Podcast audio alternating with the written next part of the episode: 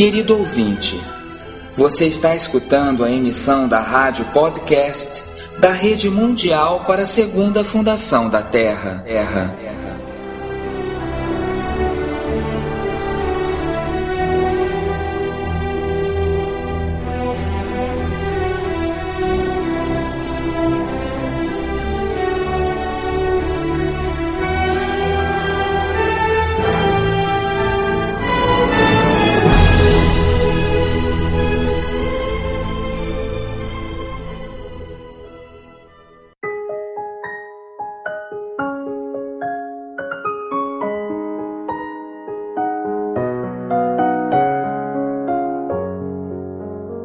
Amigos! Começamos hoje nosso segundo programa de recompilação, porque, como sabem, estamos repassando os programas da rádio que emitimos em nosso primeiro ano. Diariamente, lançamos nosso chamado através da rádio podcast desta fundação. Uma fundação que, como bem sabem, não possui fins lucrativos já alcança mais de 20 mil audições de seus episódios ou programas. A acolhida que vocês nos deram neste primeiro ano foi muito além do esperado. La Segunda Fundación começou estes programas reunindo textos sobre autoconhecimento para poder levar ao mundo a luz de um conhecimento que definitivamente guie-nos no caminho, rompendo limites e desmistificando, em alguns casos, quando for necessário. Em nossos dias, o autoconhecimento e a autoajuda são algo que estão na moda, mas esta rádio Queria trazer uma visão delas diferente e, sobretudo, profunda para aquelas pessoas comprometidas com a mudança. A elas vai dirigida principalmente àquelas pessoas que querem se trabalhar com consciência, que querem saber a verdade sem medo. Recebemos e-mails de diferentes partes do mundo ao longo deste ano nos escutam Espanha, China, Argentina, Colômbia, Estados Unidos e outros países. A todos, muito obrigado. Graças por receber-nos em seus lares. Comecemos então nosso segundo programa recompilatório, Relembrando.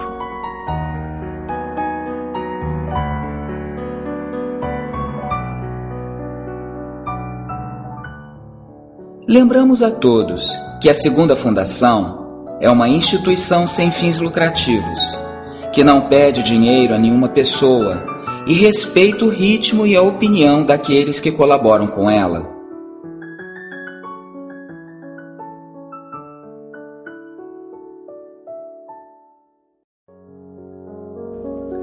O Senhor não aceita nem o pecado nem a virtude de ninguém porque o conhecimento está encoberto pela ignorância, e por ela os homens mortais são enganados. Assim começou o programa que dedicamos ao pecado e à culpa. Um programa que reivindica o fato de estarmos fartos da moralidade sem conhecimento. A Idade Média já passou E agora nos toca outra coisa, que é descobrir a ignorância em nós e seu jogo. Ao longo do programa, tentamos descobrir o que é o pecado e qual a sua serventia, se era necessário, e em seu caso, qual o uso de seu significado espiritual. O único uso do sentido do mal e do pecado é que o homem possa tomar consciência da natureza deste mundo de ignorância e inconsciência, despertar a um conhecimento de seu sofrimento e mal e à natureza relativa de seu bem e felicidade, e afastar-se disto para o que é absoluto.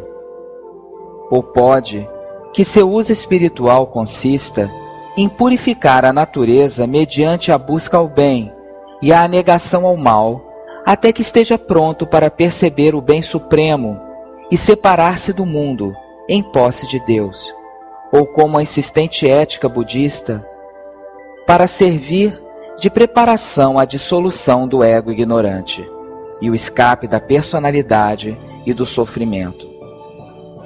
Mas também pode ser que este despertar seja uma necessidade espiritual da evolução, ela mesma, um passo ao crescimento do ser, desde a ignorância até a verdade da unidade divina e a evolução de uma consciência divina e um ser divino. Pois muito mais que a mente ou a vida, que podem voltar-se até o bem ou o mal, está a alma, o que é a alma em nós, que se volta sempre à verdade, até o bem, porque é por estas coisas que ela cresce nesta altura. O resto, seus opostos, são partes da experiência, mas antes de diminuir com o crescimento espiritual do ser. O ser humano se sente pressionado e angustiado pelo sentido do pecado no programa, tentamos saber a verdade. O sentido do pecado e da virtude são problemas da mente e da vida ignorante, e não nos acompanha além da vida comum. E que papel Deus joga com o pecado? Porque parece que o pecado é um castigo divino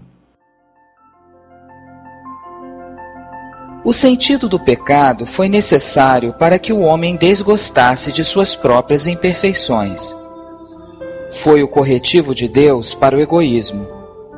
Mas o egoísmo do homem responde ao estratagema de Deus, sendo muito pouco consciente dos próprios pecados e muito perspicaz a respeito dos pecados dos demais. Pecado e virtude são um jogo de resistência que jogamos com Deus em seus esforços por levar-nos à perfeição. O sentido da virtude nos ajuda a amar em segredo nossos pecados.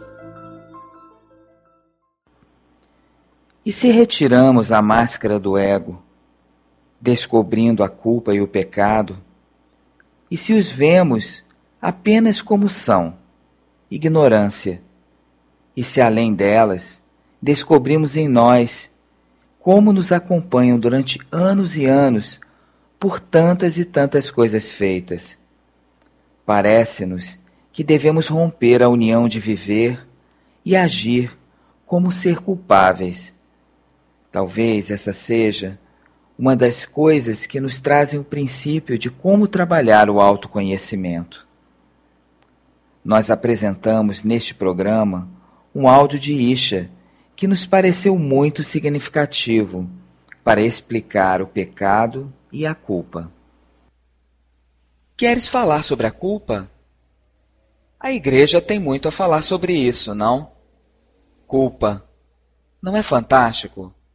Os humanos adoram torturar-se. E logo criamos a culpa. Criamos a culpa para nos sentirmos mal por todas aquelas coisas que naturalmente fazemos em nossa experiência humana. Então, não só fazemos coisas que causam sofrimento, senão fazemos um duplo mal, nos sentindo culpados por elas. É verdade, nós adoramos sofrer. E a culpa é uma perfeita companhia para o sofrimento. Nosso décimo terceiro programa foi sobre a virtude. O chamamos de Virtude, o último engano.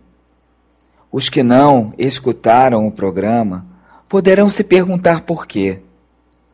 O homem acredita que há que ser bom e tenta tornar-se assim, mas só o é nas pequenas coisas e, sobretudo, para sua conveniência. Esta atitude faz que o homem se sinta bem e em paz com sua consciência, com o qual, para que seguir mudando se temos encontrado já um estado que nos resulta ideal? Amigos, a mudança é necessária para o progresso espiritual. Aquele que para não progride. É a virtude no ser que faz com que ela se sinta uma pessoa virtuosa, o que retarda nossa evolução e progresso espiritual. Não te enganem as mostras de virtude dos homens, nem te desgostem seus vícios, visíveis ou secretos. Estas coisas são subterfúgios necessários através de um longo período de transição da humanidade. A moral é uma coisa totalmente artificial e arbitrária, e na maioria dos casos, freia o verdadeiro esforço espiritual por uma espécie de satisfação moral de que se está no caminho correto, que se é um homem honesto, que fez seu dever e que satisfez todas as necessidades morais da vida. E alguém está tão satisfeito de si mesmo que não se move mais e não faz mais progressos.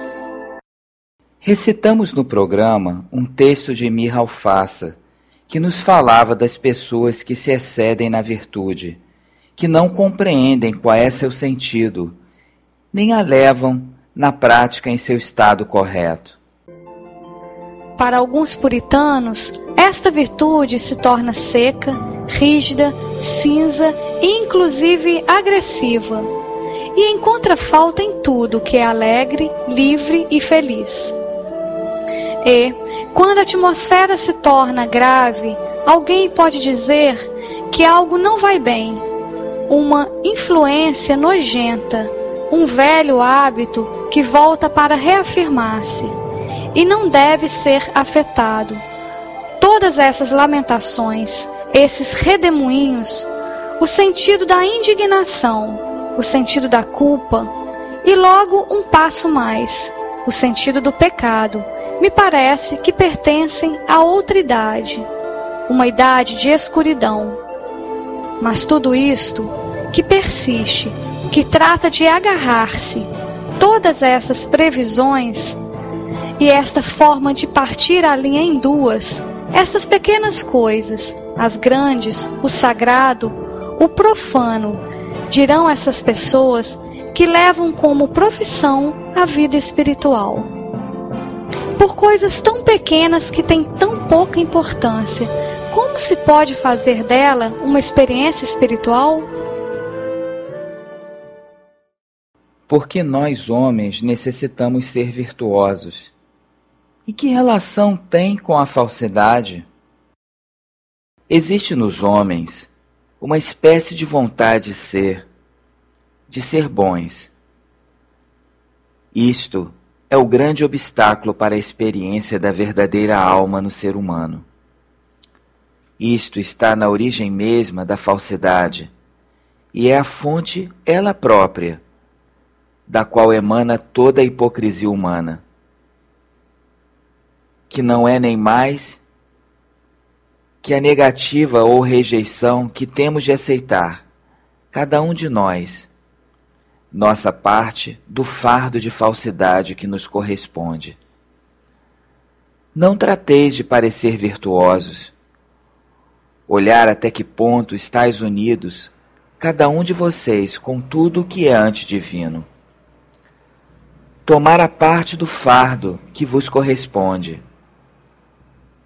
aceitar ser vocês mesmos impuros e falsos, e assim podereis pegar a sombra e dá-la.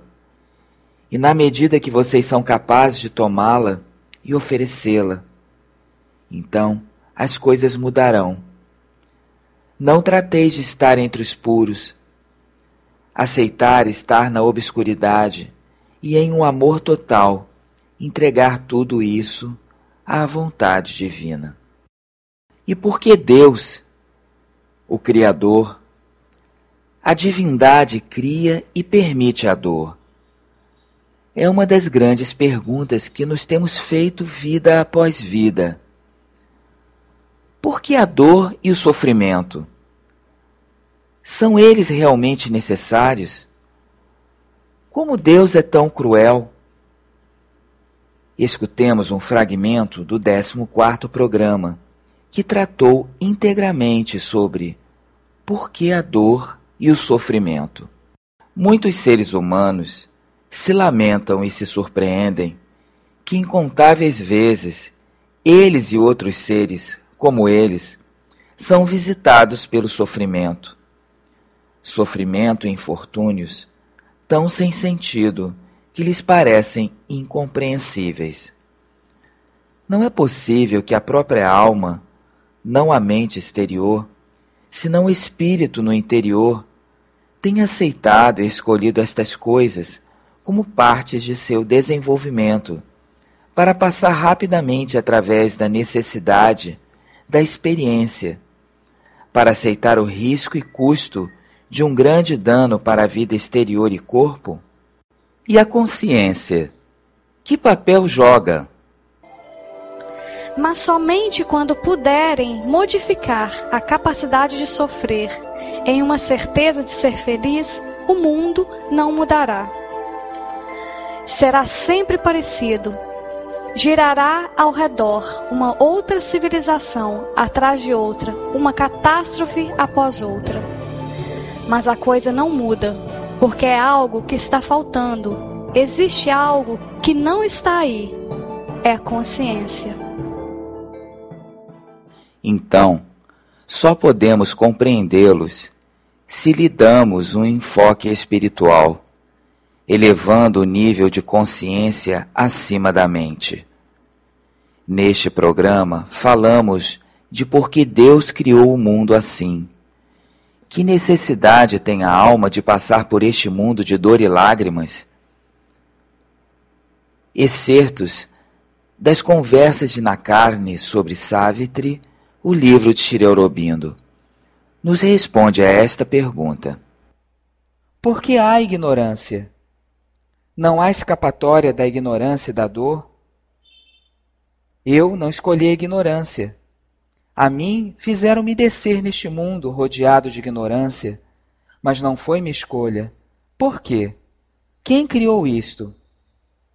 Estas são algumas perguntas que a mãe de Savitri faz. E isto se coloca como uma reflexão de todas as perguntas que diferentes filósofos, diferentes pessoas tentaram responder sobre a existência, sobre um poder superior. A maioria das pessoas tem dúvidas e discutem apaixonadamente sobre: Teu Deus é um irresponsável. Teu Deus não tem ética. Teu Deus está aí no sétimo céu e cria este mundo com todo este sofrimento e toda esta dor. Que tipo de Deus é este?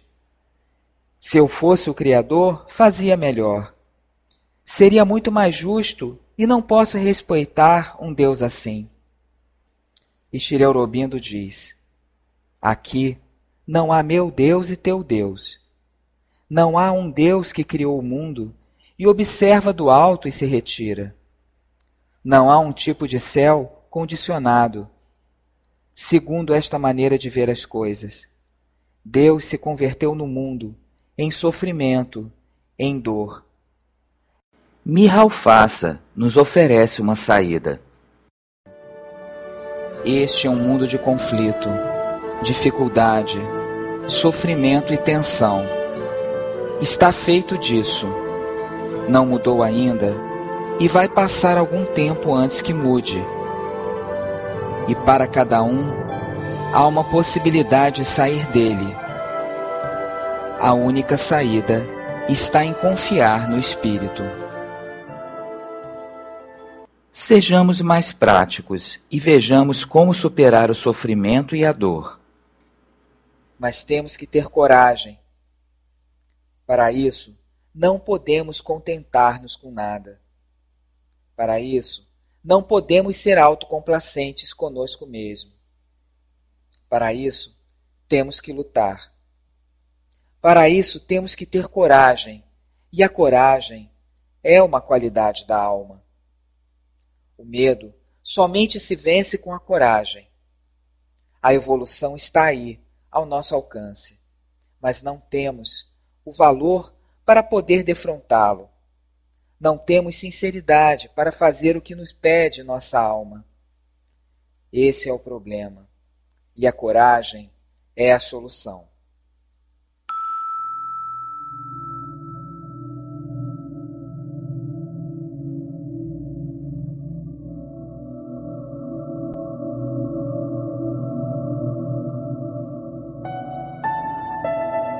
Você está escutando a rádio da Rede Mundial para a Segunda Fundação da Terra. www.asegundafundação.com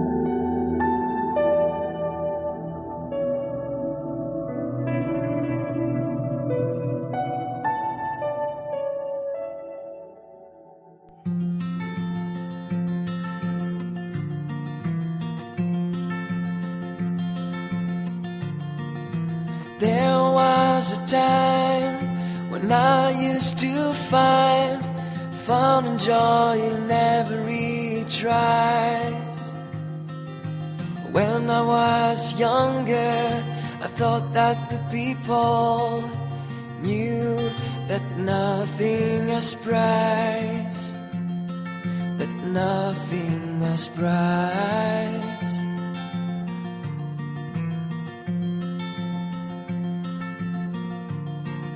But all is clear, now I can conceal that years have gone down on me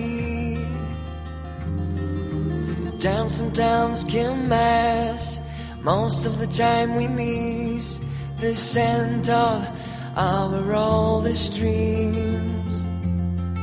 Of our oldest dreams.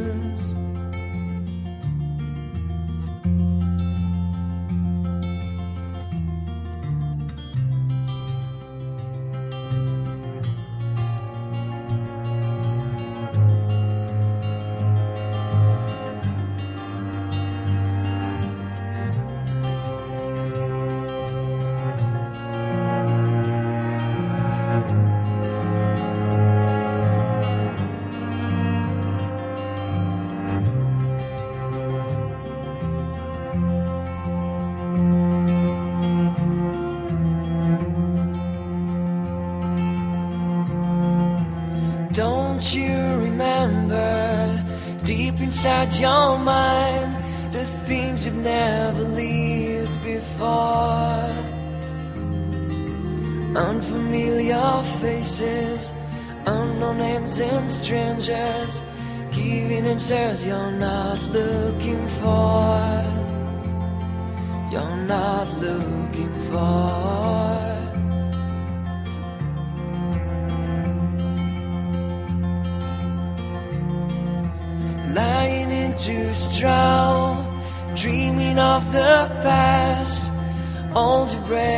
You're about to see.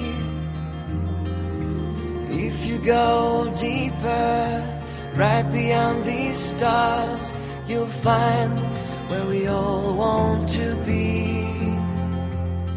Where we all want to be. Where we all where we all, where we all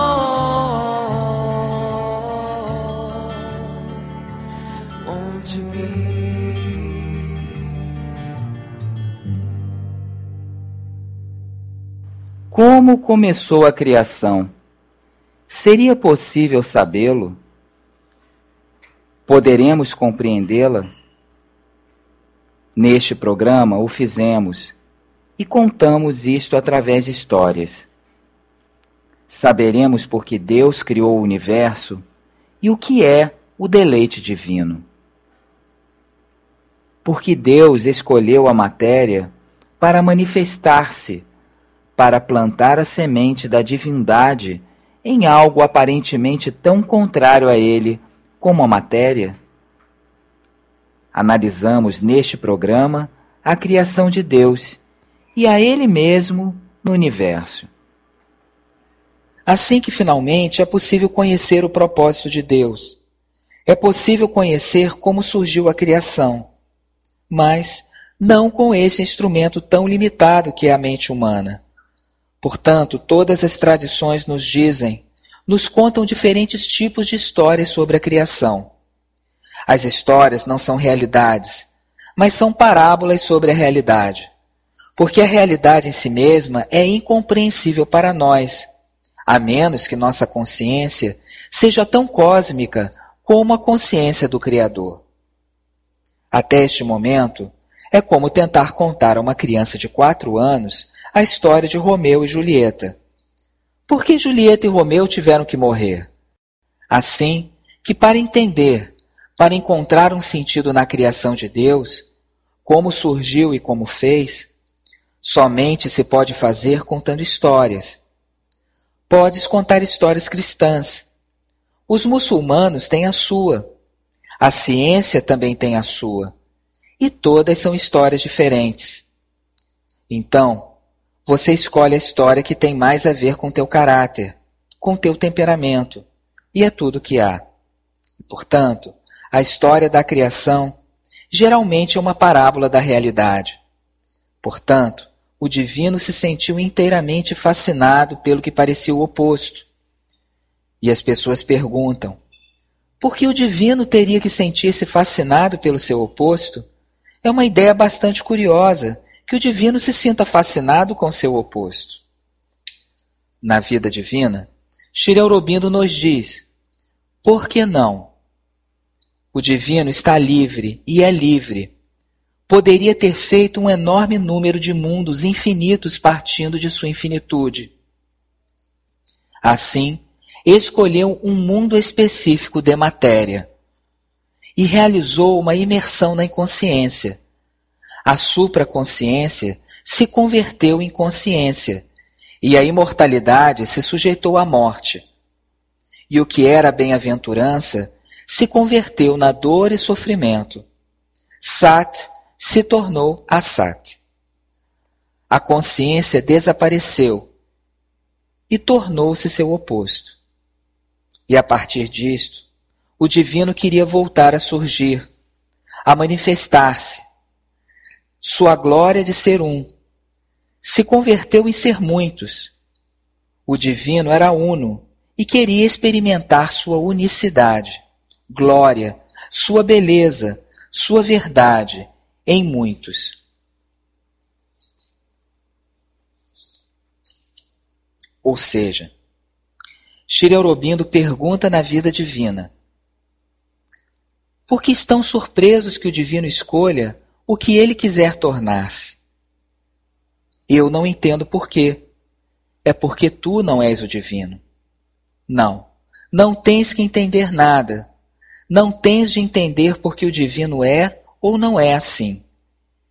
Depois que te convertes no divino, há uma maneira de entendê-lo.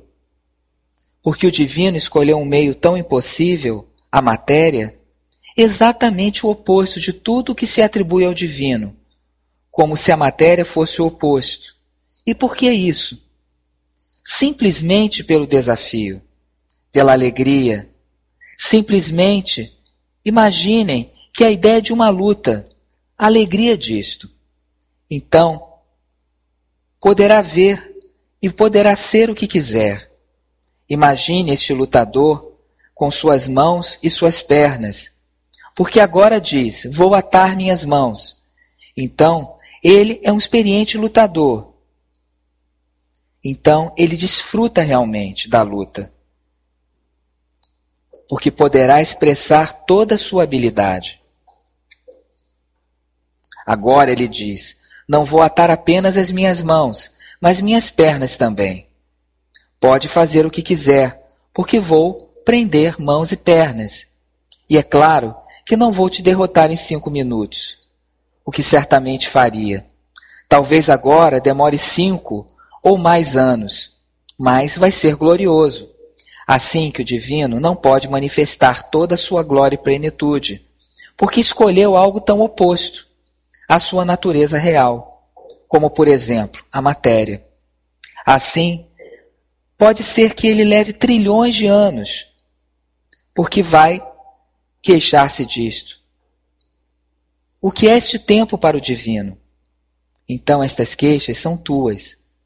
Portanto, o divino se converteu em seu verdadeiro oposto e por isso não pode evitar que surja a emergente vida na matéria. Portanto, nada poderia evitar o surgimento da mente dentro da vida. E da mesma maneira, ninguém será capaz de evitar a aparição da supramente partindo da mente. E quando isso aconteça, nada será capaz de suprimir a manifestação do divino na matéria. Assim que é bastante simples. Algumas semanas mais tarde, apresentamos o programa Quem e o que é o Criador? Podemos descobrir? Se queremos compreender Deus, devemos renunciar nossos padrões humanos egoístas e ignorantes, ou então enobrecê-los e universalizá-los. O Deus que guarda e salva, a misericórdia poderosa, é também o Deus que devora e o Deus que destrói. De sua mão procede a angústia e o mal em que somos destroçados e de sua mão também a alegria, a doçura e o deleite. Só quando vemos com o olhar da união completa e quando sentimos esta verdade, até o mais fundo de nosso ser, somos capazes de perceber, por detrás desta máscara, a calma e a bela face daquele que é todo felicidade, e de sentir na mão que pune ou aprova nossa imperfeição, a mão do amigo e do arquiteto do espírito no homem. A pergunta do porquê não entendemos Deus, a resposta não estará relacionada com nossa consciência limitada. O certo é que é irracional supor que uma consciência e razão finitas, como a nossa, possa medir o infinito. Essa pequenez não pode julgar esta imensidão. Esta pobreza, ligada a um uso limitado de seus escassos meios, não pode conseguir a opulenta disposição dessas riquezas. Um semi-conhecimento ignorante não pode seguir os movimentos de um todo conhecimento. Nosso raciocínio se baseia em nossa experiência das operações finitas da natureza física, em uma incompleta observação e incerta compreensão de algo que atua dentro dos limites. Este programa terminou com uma interessante conversa. Trazemos a você trechos dela. Para podermos colocar-nos diante desta pergunta, devemos afirmar que Deus existe, obviamente. A resposta para as pessoas que duvidam da existência de Deus ou negam a existência de Deus é obviamente algo que temos que descartar nesta pergunta. Então, se for certo que Deus existe, como devemos nos relacionar com Deus para podermos conhecer-nos? Normalmente, a mística, tanto ocidental como oriental, nos diz que não podemos conhecer Deus que Deus é incognoscível, mas se aceitamos a ideia de que Deus é o todo e o tudo criado, incluindo a nós, que existe uma forma absoluta e existe uma forma de Deus relativa, se aceitamos isto como possível, algo que mantém várias escolas espirituais, o que realmente teríamos que dizer é que Desde nossa consciência relativa, desde nossa típica consciência, desde o ego, não podemos conhecer Deus. Mas além desta consciência, poderíamos encontrar, não fora, que é onde buscamos, senão dentro. Porque possivelmente esteja escondido também, para que nunca busquemos no lugar onde está.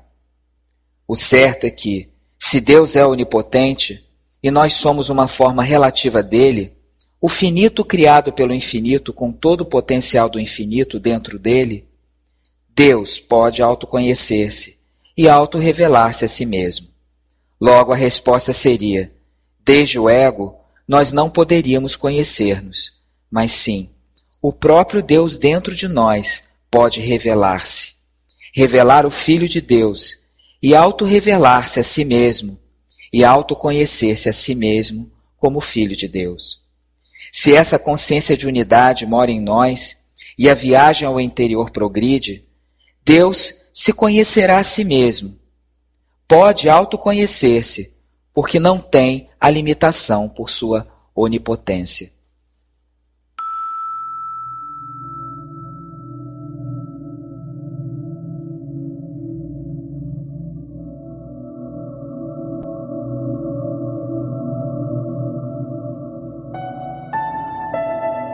Você está escutando a rádio da Rede Mundial para a Segunda Fundação da Terra. Para colaborar com este movimento ou receber informação, contacte conosco através de radio@asegundafundação.com.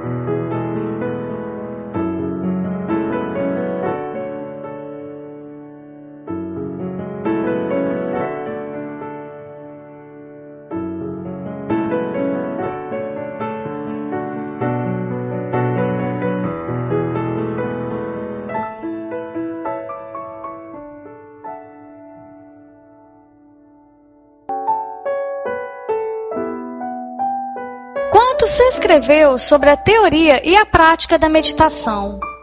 Quantas classes de meditação foram expostas para alcançar resultados imediatos? Quase diariamente alguém pergunta: como meditar? E existe uma grande quantidade de pessoas que perguntam-se o que é a meditação. Há pessoas que dedicam anos à prática da meditação e, no entanto, não conseguem nada. Existe alguma ajuda para estas pessoas frustradas? A dificuldade para responder a esta pergunta é que a maioria das pessoas tem ideias pré-concebidas sobre o que é a meditação ou o que deveria ser. Pensam em termos de cursos, alguns inclusive em cursos de fim de semana, acelerados. Toma-lhes tempo compreender que não há um processo de meditação senão centenas. O sistema de meditação indicado para ti depende da finalidade que persigas, ainda que, desde logo, existam aspectos comuns a todos. Com estas palavras, começou o nosso programa sobre a meditação, sobre os tipos de meditação e os motivos que nos levam a meditar, sobre onde concentrar-se e como fazê-lo.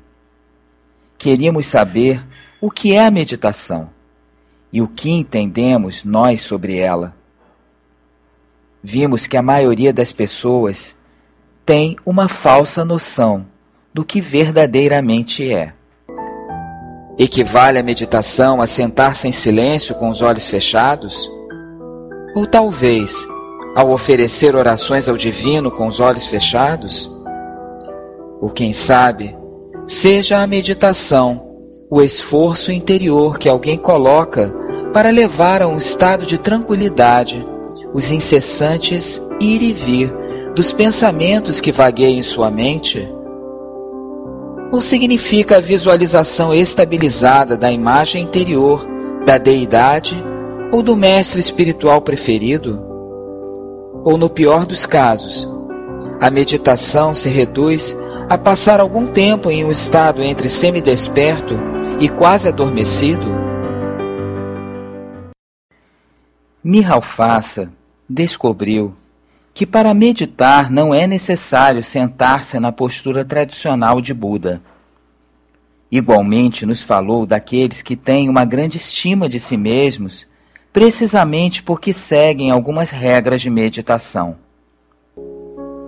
Geralmente, aqueles que podem permanecer por momentos sem mover-se, sem falar, sem pensar, têm certamente uma grande estima de si mesmos.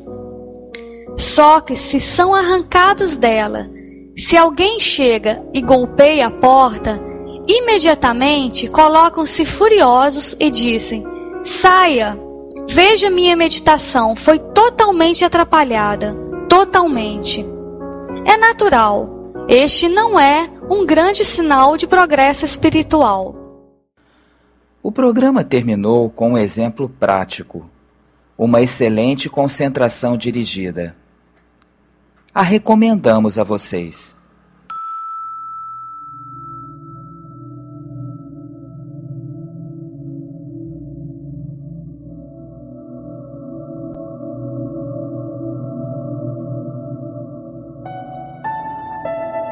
Você está escutando a rádio da Rede Mundial para a Segunda Fundação da Terra. www.asegundafundação.com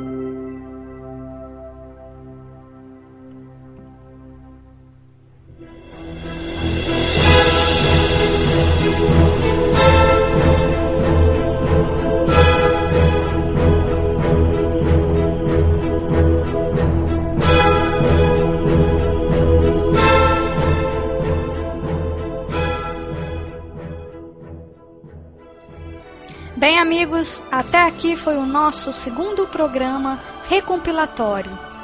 Já nos preparamos para o próximo. Um grande abraço a todos.